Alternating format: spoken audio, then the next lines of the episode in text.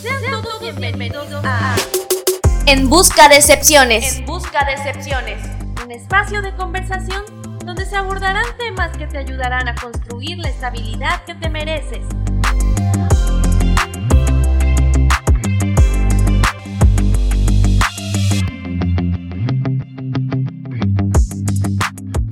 Hola, ¿qué tal, amigas y amigos? Bienvenidos a este nuevo capítulo de nuestro podcast En Busca de Excepciones. Le habla el psicólogo Emanuel Martín. Mucho gusto, muchas gracias por acompañarme de nuevo en este programa. Quiero hoy empezar a platicar con ustedes acerca de nuestro capítulo número 2, que lleva por título El tonto que quiero ser. Y es que trae para mí mucha motivación poder hablar de este tema porque en, en primeras instancias era el nombre que había yo escogido para el programa, para este podcast, pero ya preguntando e indagando con mis conocidos, empezándolos a platicar de esta idea de crear este podcast, me empezaron a decir, oye, ¿qué pasa si la gente que está enfrente de ti, a través de su pantalla, a través de su auto, a través de, de su estéreo, de su celular, escuchando el podcast, empiezan a decir, oye, pero espera, ese título no me gusta tanto? Y yo dije, bueno, vamos a cambiarlo pero no voy a dejar de pasar la oportunidad para que platiquemos acerca del tema porque creo que va a ser de utilidad. Creo que empezar a construir nuevas realidades empieza por, por esto, ¿no? Por títulos como decir, bueno, al final del día pueden existir muchos tontos, pueden existir muchas clases de personas, pueden existir muchas clases de entender al ser humano y yo quiero tener mi propio entendimiento de mí, quiero saber en dónde estoy parado, quién soy, qué quiero ser y hacia dónde me quiero dirigir. Por eso, muchas gracias por acompañarme y estar de nuevo aquí presentes. Van a ver que vamos a sacarle provecho a estos 15, 20 minutos que vamos a estar platicando. Para ello, quiero empezar eh, eh, tocando el tema acerca de lo que ustedes eligen y lo que ustedes deciden. Porque resulta ser que ahora que estamos viviendo esta parte del distanciamiento social y el aislamiento, salen muchos temas a relucir, sobre todo el que implica lo que puedes hacer ahora que estás teniendo tiempo suficiente para ti. Muchos, he, dicho, he visto muchos programas en la televisión, he, he escuchado muchos programas de radio, muchos podcasts también que hablan acerca de, oye, ¿y qué pasa? ¿Cómo vas a aprovechar tu tiempo? Ahora que el tiempo que tienes disponible y que muchas veces pediste, lo tienes ahí presente, ¿qué vas a hacer con él? ¿Cómo lo vas a aprovechar? Y algunos otros se preguntan, oye, ¿qué has logrado a través de este mes y medio de estar en tu casa? Y me viene a mí, o me llama la curiosidad y me viene a la mente el proceso de decir, oigan, esperen, ¿qué pasa si en algún momento de mi día eh, no quiero ser de provecho? ¿Qué pasa si yo quiero tomar las propias decisiones que quiero hacer? Porque no está mal que muchas personas den recomendaciones, no está mal que te digan qué tanto puedes hacer, no está mal que te vayan orientando, pero yo creo que en realidad no debe de haber una postura entre si es bueno que lo aproveches o es malo que no lo aproveches. Yo creo que en realidad deben hacer la satisfacción de lo que tú quieres hacer y hacia, dónde te quieres dirigir. En realidad vamos a encontrarnos con muchas opciones y nosotros debemos de ser capaces de elegir la que satisfaga en ese momento lo que nosotros queremos decidir.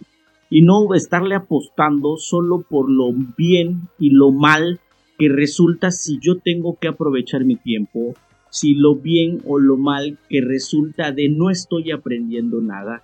Creo que el hecho de que te quedes en tu cama, creo que el hecho de que te quieres flojeando, creo que el hecho de que descubras una nueva película, eh, que no ordenes tu cuarto, que el hecho de que no barras tu casa en el momento que no lo quieres hacer, también es parte de, de ese crecimiento que tú puedes tener. ¿Por qué? Porque al final del día tú estás eligiendo algo por ti y para ti.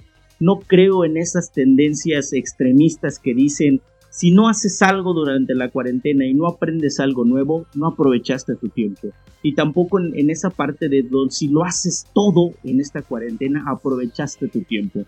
En realidad yo estoy convencido, amigas y amigos, que el hecho de que tú puedas hacer cosas por ti y para ti es lo que vale la pena durante esta cuarentena y que te sientas, como lo dije hace un momento, satisfecho con esa decisión que tomaste empiezo a ver y a canalizar mi potencial en torno a las oportunidades que yo elijo y quiero para mí.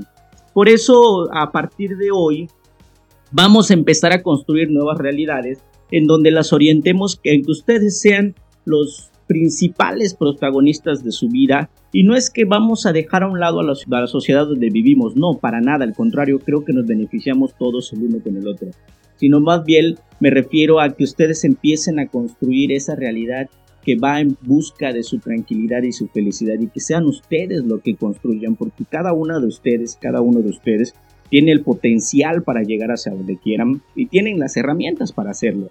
Ya verán que a través de estos podcasts vamos a ir descubriendo paso a paso, en conjunto ustedes conmigo, el poder realizarlo. Y es que una vez que me puse a pensar en torno a hablar de este tema del tonto que quiero ser, vi que poco a poco fueron saliendo tres canales que suelen, que empiezan a ser importantes dentro de la construcción de lo que tú quieres, porque son parte de un propósito, son parte de, empezar a generar ese conocimiento. Y cuando hablamos de tres canales, nos vamos a ir dirigiendo hacia el hecho de que hay tres partes para ir construyendo el tonto que quiero ser. O sea, una vez que nosotros empezamos a elegir la manera en tomar nuestras decisiones y saber por qué estamos eligiendo esa decisión, al final del día, entonces lo que habremos logrado es elegir el tonto que quiero ser. Ese es el beneficio que nos va a dejar este podcast, que al final del programa ustedes puedan tener una conciencia clara de quiénes quieren ser, qué tipo de personas quieren ser, con una primera intención para después ir construyendo poco a poco. Y entonces vamos a hablar de tres puntos o de tres canales para la construcción de este tema. Y es que en uno de ellos vamos a focalizarnos en torno a ir descubriendo los principios de los constructos y los principios de los significados. Vamos a hablar también acerca de las cosas que quieres versus las cosas que quieren los demás. Y por último, platicaremos un poquito de hacia dónde te quieres dirigir. Fíjense, vamos aterrizando un poquito las cosas. Nuestro día a día vamos utilizando palabras que tienen una connotación y significado. En realidad, el lenguaje de nuestra sociedad y de todas las sociedades en nuestro planeta Tierra están hechos a base de palabras y a través de esas palabras comunicamos. Y que esas palabras tienen un, dan una definición específica, tienen un significado, o sea, son inamovibles, son que no pueden cambiar, que no se pueden modificar. Y muchas de esas definiciones o muchas de esas palabras que utilizamos todos los días son así, son intangibles, inamovibles. Y cuando nosotros expresamos y expresamos y hablamos con esas palabras, normalmente nos estamos dirigiendo hacia comunicar algo, algo a través del significado de esas palabras. ¿Por qué hablo de este primer tema? Y es que quiero hacer la diferenciación entre definición y constructo. Porque resulta que cuando nosotros empezamos a darnos cuenta del contexto real en donde estamos parados, vemos que muchas veces estas definiciones de las palabras no llenan o no cubren todo lo que yo quiero expresar. Y entonces me voy empezando a limitar en la expresión de, mis emociones, voy empezando a dejar a un lado la expresión de lo que quiero decir y empiezo a buscar una manera o de evitar explicar o una manera de tratarlo de explicar, pero resulta que en ese contexto las personas de enfrente están en la misma posición que yo. No saben cómo comunicar porque en la vida real esas palabras pues están limitadas a su definición. Y muchas de esas palabras ustedes las pueden consultar y los vamos a encontrar en diccionarios, en esos diccionarios en donde vamos a encontrar ese significado preciso que, normalmente abarca toda una sociedad y que lo postula la Real eh, Academia de la Lengua Española. Ahí vamos a encontrar esas definiciones. Pero entonces, si yo vivo en una sociedad en donde está lleno de palabras que tienen un significado y que esos significados son inamovibles y que significan lo mismo para todos, ¿cómo le hago yo para transmitir la información que quiero? ¿Cómo le hago yo para poder transmitir el mensaje que quiero decir? Y es aquí donde entra en realce una palabra que en psicología utilizamos muchísimo y es cuando hablamos de los constructos. Fíjense amigas, fíjense amigos que cuando hablamos de un constructo, hablamos de un término o de un concepto que se le atribuye a un fenómeno tomando, tomando como punto de partida que es un acuerdo que tomamos en, en una pequeña sociedad. O sea, vamos dándole un significado a las palabras en torno a nuestro contexto y a nuestro entendimiento. Significa que cada palabra la vamos a armar con un significado que llene las necesidades que en ese momento tenemos. Les decía que en psicología lo utilizamos mucho, porque en psicología utilizamos muchísimas palabras que dentro de la propia psicología una palabra puede significar muchas cosas, eh, dependiendo del punto donde lo veas.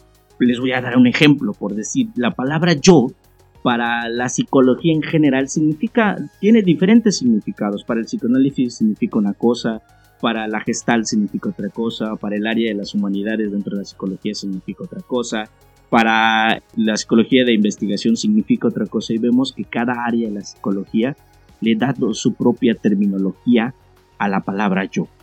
Entonces, tomando como punto de partida esto, podemos decir que también nosotros como personas vamos a ser capaces de crear nuestro propio constructo.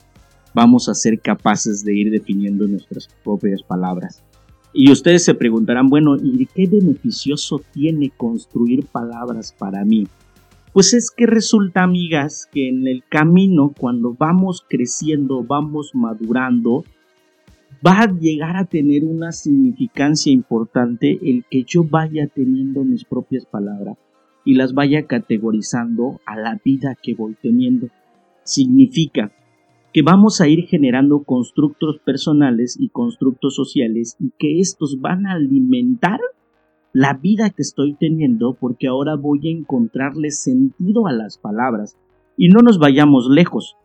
Una de esas palabras que podemos ir definiendo y es que yo les invito en este momento a que vayamos haciendo ese proceso de, reflexión y de ir descubriendo nuestras palabras. Yo digo, vamos a tratar de, en el contexto personal empezarle a dar vida a las palabras que normalmente utilizamos. Yo les invito entonces a empezar a hacer una lista en donde pónganle como título constructos personales y empecemos a definir palabras como felicidad. ¿Qué entiendo yo como felicidad para mí? Para mí, ¿qué significa felicidad? Y dentro de ese significado de felicidad para mí, ¿cómo sé que está presente la felicidad? ¿Cómo sé que estoy viviendo en una sintonía de felicidad? Entonces, empiezo a armar mis constructos, vamos a manejar esta primera palabra, felicidad. Agarren un lápiz, agarren un papel y escriban felicidad y háganse esta primera pregunta. Para mí, ¿qué significa felicidad? Una vez que lo escriban, escriban un segundo punto. Dos, ¿cómo sé que estoy sintiendo felicidad? Y tres, ¿qué es diferente en ese momento para mí cuando digo que estoy viviendo felicidad? Y ya con estos tres puntos van a darle un sentido más real a la palabra felicidad porque va a partir desde ustedes y entonces van a empezar a vivir el concepto que están manejando. Más bien, van a empezar a darle la categoría que merece ese constructo de felicidad. Y así como esa palabra podemos ir definiendo cada una de las que utilizamos en nuestras interacciones sociales. ¿Qué significa amor para ustedes? Qué significa amistad, qué significa familia, qué significa meta, qué significa éxito, qué significa logro. Y les decía, vamos a ver que hay constructos personales y constructos sociales. Por decir un constructo personal puede ser el constructo de éxito. ¿Qué significa el éxito para mí? ¿Cómo sé que estoy viviendo el éxito? ¿Y qué es diferente a una condición natural ahorita que estoy viviendo el éxito? Eso podría ser un constructo personal. Ahora, un constructo social. ¿Qué significa para mí amistad? ¿Ok? Una vez que yo sé qué significa para mí amistad, ¿cómo sé que estoy viviendo y que una persona me está entregando amistad? Una vez que tenga definidas estas dos, entonces, ¿qué hace diferente a una persona y otra para que a una la catalogue como amistad dentro del constructo que yo creé? Y la otra siga siendo una persona o un compañero. Y ahí hay otra palabra. ¿Qué significa amistad para mí? ¿Qué significa compañerismo para mí? Y ahí, así, poco a poco, vayamos haciendo nuestro baúl de constructos que le den un significado real dentro de nuestra propia vida a esas palabras, porque entonces irán adquiriendo un sentido natural para nosotros y ya sabremos qué comunicar y ya sabremos en qué momento estoy viviendo algo y también sabremos poderle dar a las personas las herramientas para que encajen también en nuestra vida. O sea, podremos comunicar bien. Y este paso nos va a llevar a hablar de otros temas y ya verán, amigas, amigos, que lo podemos platicar más aterrizado en otros programas. Hablemos acerca de comunicación y cómo esta comunicación en pareja, en familia o comunicación en general, lo que conocemos comunicación asertiva, cómo estas palabras de constructo también entran dentro de la comunicación. Pero bueno, hoy no nos alejemos mucho del tema y sigamos hablando de, esta parte de los constructos. Vamos a recapitular un poquito para que ustedes vayan teniendo mejor idea. ¿Por qué es importante hablar de constructos y por qué es importante dejar un poquito al lado las definiciones? Porque hemos descubierto que las definiciones son palabras inamovibles, que tienen un significado general para toda una sociedad y que en el plano real es probable que esa definición no abarque todo lo que yo quiero decir. ¿Qué contrapone al constructo y por qué brindo esta oportunidad de conocer los constructos? Porque un constructo es un término o un concepto que yo le voy a atribuir las palabras necesarias para que tengan o adquieran un cuerpo que signifique algo para mí. Y entonces como van a significar algo para mí, ese constructo se vuelve real, se vuelve vívido, adquiere vida. Y entonces cuando yo expreso una palabra a través de mi constructo, tiene un mayor significado porque estoy viviendo esa palabra y puedo comunicar mejor. Veíamos entonces también que hay constructos personales y constructos sociales. Y les invitaba a hacer una lista de constructos personales y una lista de constructos sociales. No sé, vamos a empezar pensando en las palabras y después ya nos acercaremos a estos tres postulados qué significa para mí, cómo sé que lo estoy viviendo y a diferencia de un día cotidiano o de una situación cotidiana, cómo sé que está presente. Y a través de estos tres postulados podríamos armar entonces ya nuestros constructos. Les invito a hacer esta tarea. Yo creo que va a ser bonito. Ya después les pediría que me dejen comentarios de cómo, cómo vieron esta tarea, si quieren adentrarse un poquito más a este tema o qué dudas surgen en el camino de, armar los constructos. ¿Ok? ¿Hasta aquí vamos bien? Perfecto. Ahora, una vez que ya hablamos de estos constructos, vamos a hablar entonces de la parte de cómo me ayudan estos constructos a tomar mis decisiones.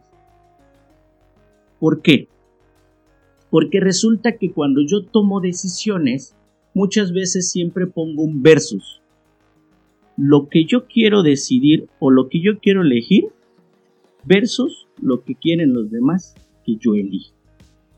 Y aquí nos ayudan los constructos porque entonces nosotros nos vamos a ir dando cuenta que cuando tengamos una situación adelante, vamos a ver cómo esa situación que yo tengo enfrente abarca los constructos que yo he creado. No lo sé, vamos a, a, partir del hecho, una persona se acerca a ti y te dice, oye, quiero que seas mi amiga tú en el momento, como ya tienes el constructo armado de amistad, tú le puedes decir, ah, claro, claro que sí, me encantaría ser tu amiga. Fíjate que para mí la amistad significa esto.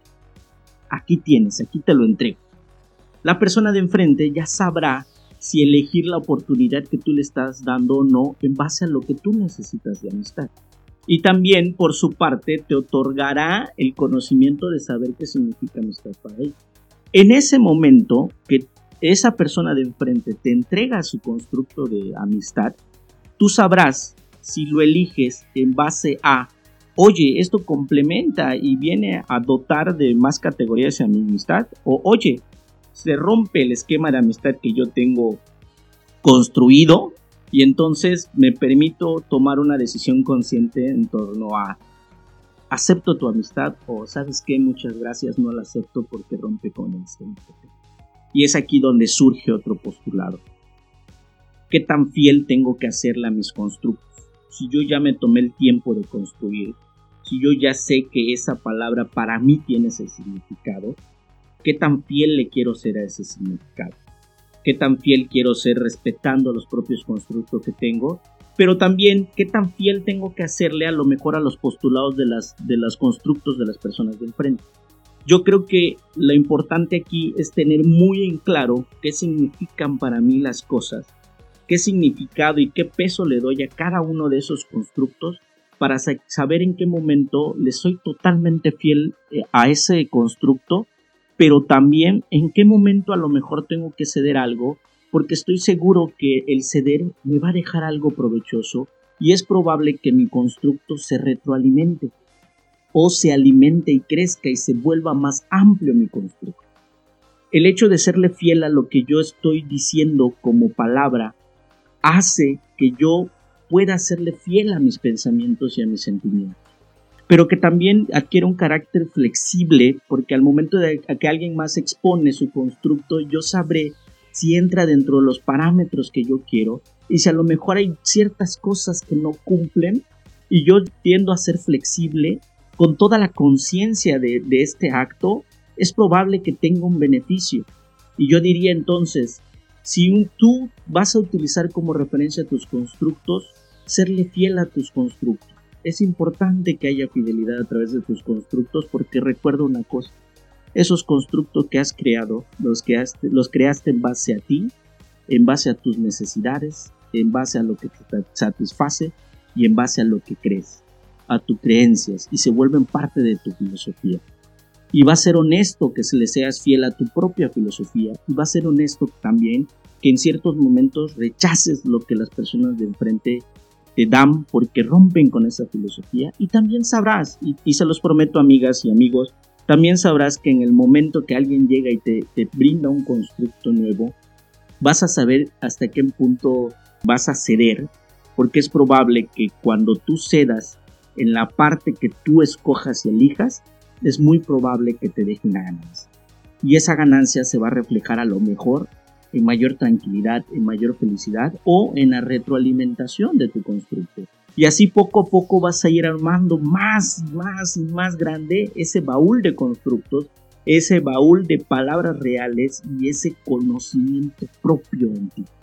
Porque los constructos, la fidelidad hacia tus constructos, el hecho de ser consciente en qué momento quieres ceder o en qué momento no quieres ceder tu constructo, lo único que va a lograr es que tú te vuelvas más consciente de tu propia información y te vuelvas más consciente de lo que pasa en ti.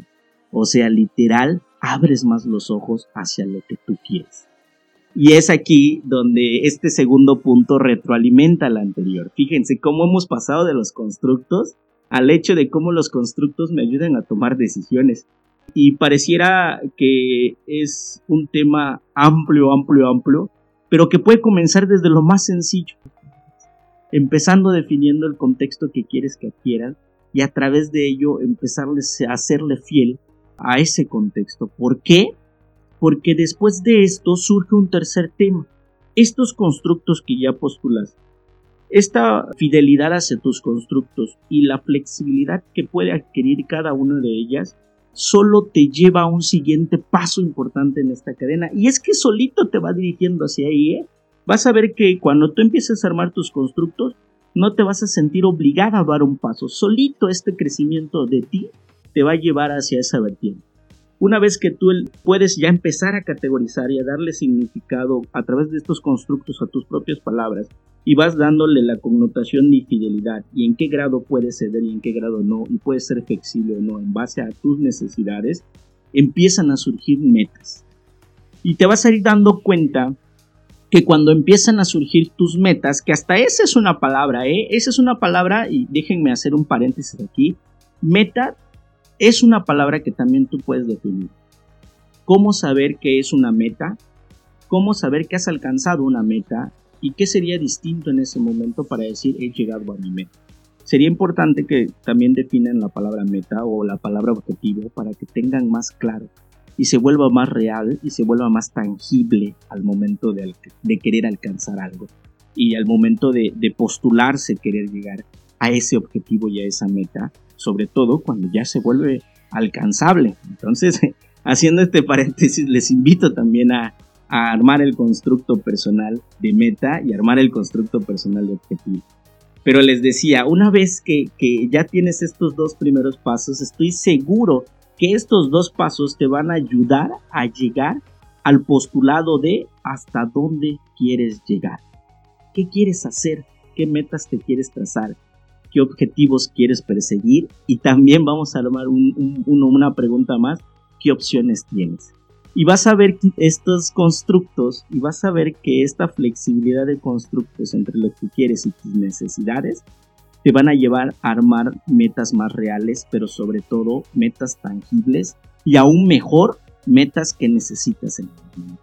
Porque va a resultar que tus constructos van a estar siendo armados en las vivencias que tienes en tu día a día.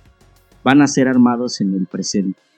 Claro está, y si quieren después hablamos de este tema, con el pasar del tiempo y de los años va a haber la necesidad de que vayan retroalimentando o actualizando su constructo, pero no nos vamos a desviar, sino a lo que me refiero es que se van a dar cuenta que esos constructos están armados en su presente.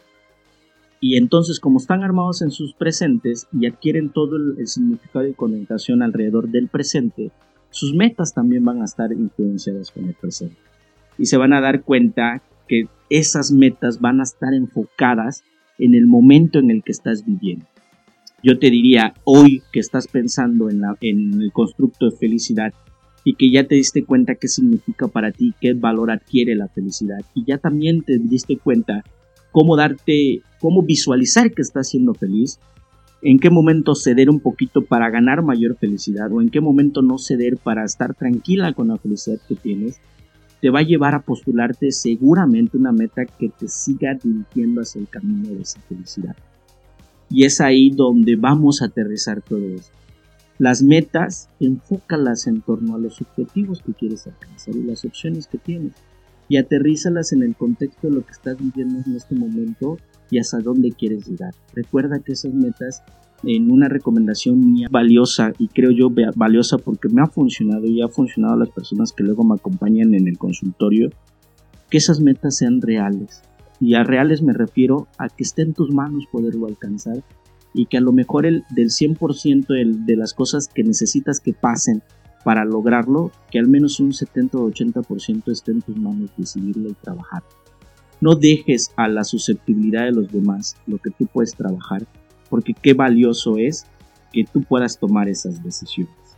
Y es así como ya estamos empezando a llegar a la recta final de este capítulo 2 del tonto que quiero ser. Y aquí es donde va adquiriendo mayor realce la palabra. Imagínense, si yo ya sé los constructos que quiero perseguir, ya sé qué significa para mí la palabra amor, la palabra familia, la palabra fidelidad, la palabra infidelidad, la palabra matrimonio, ya sé lo que quiere decir y qué connotación tiene. Ya sé que en qué momento puedo ser flexible y no a razón de lo fiel que le soy a ese constructo que creé. Y que eso me encamina entonces a, hacia la meta que quiero lograr. En ese momento, amigas, voy a poder decidir quién quiero ser. O sea, y no es que llegues hasta esto para decidirlo, a lo que me refiero es, no importa lo que demás, los demás opinen, no importa si para algunos soy un tonto, no importa si para algunos soy un tonto porque no está aprovechando el tiempo para hacer cosas productivas, porque los demás dicen que hacer ejercicio es productivo, porque los demás dicen que si no aprendes a tocar un instrumento es productivo. No importa lo que los demás digan, no importa si los demás me dicen eres un tonto por no aprovechar. Al final, yo soy el único o la única que va a decidir el tonto que quiero ser. Y es aquí que quiero darle las gracias por acompañarme en este capítulo 2 de esta travesía por nuestro podcast. Recuerden que lo, único valioso que, que, sacamos de todo esto y recuerden que el propósito de hacer estos podcasts es para buscar esas excepciones, lo que va a lograr que nosotros retroalimentemos nuestra vida cotidiana y con el único fiel propósito de desarrollarnos en conjunto. Tanto ustedes como yo empezar a ver por nosotros mismos y desarrollarnos. Y esto es poco a poco, no corramos, no vayamos deprisa, vámonos lento para que se vaya entendiendo todo esto. Quiero darles las gracias por escucharlo, quiero darles las gracias por escuchar este podcast. Recuerden, algo más que quiero agregar es que ahora que ya escuchamos este podcast y tengo un poquito más de conocimiento, les aseguro que acaban de dar el primer paso en la construcción de esto que vamos a lograr, que es tener una mejor calidad de vida, lo que yo conozco como una mejor calidad de salud mental, crecer como personas, desarrollarnos como personas y es que acabamos de dar ese primer paso, ustedes y yo, acabamos de dar el paso en conjunto. Lo único que termino, y así termino este podcast, es ¿cuál quieres que sea tu segundo paso? Una vez que lo sepas, ¿qué te evitaría que des ese segundo paso? Muchas gracias, déjenme sus comentarios, déjenme sus dudas, también déjenme lo que quieran decirme, porque eso va a retroalimentar no solo este programa, sino quiero que también nos retroalimente a nosotros. Muchas gracias por escucharme, muchas gracias por estar atentos a ellos. Nos vemos la siguiente semana con este programa de En Busca de Excepciones. Y recuerden, sé lo que quiero hacer, pero sé consciente. Gracias, hasta luego.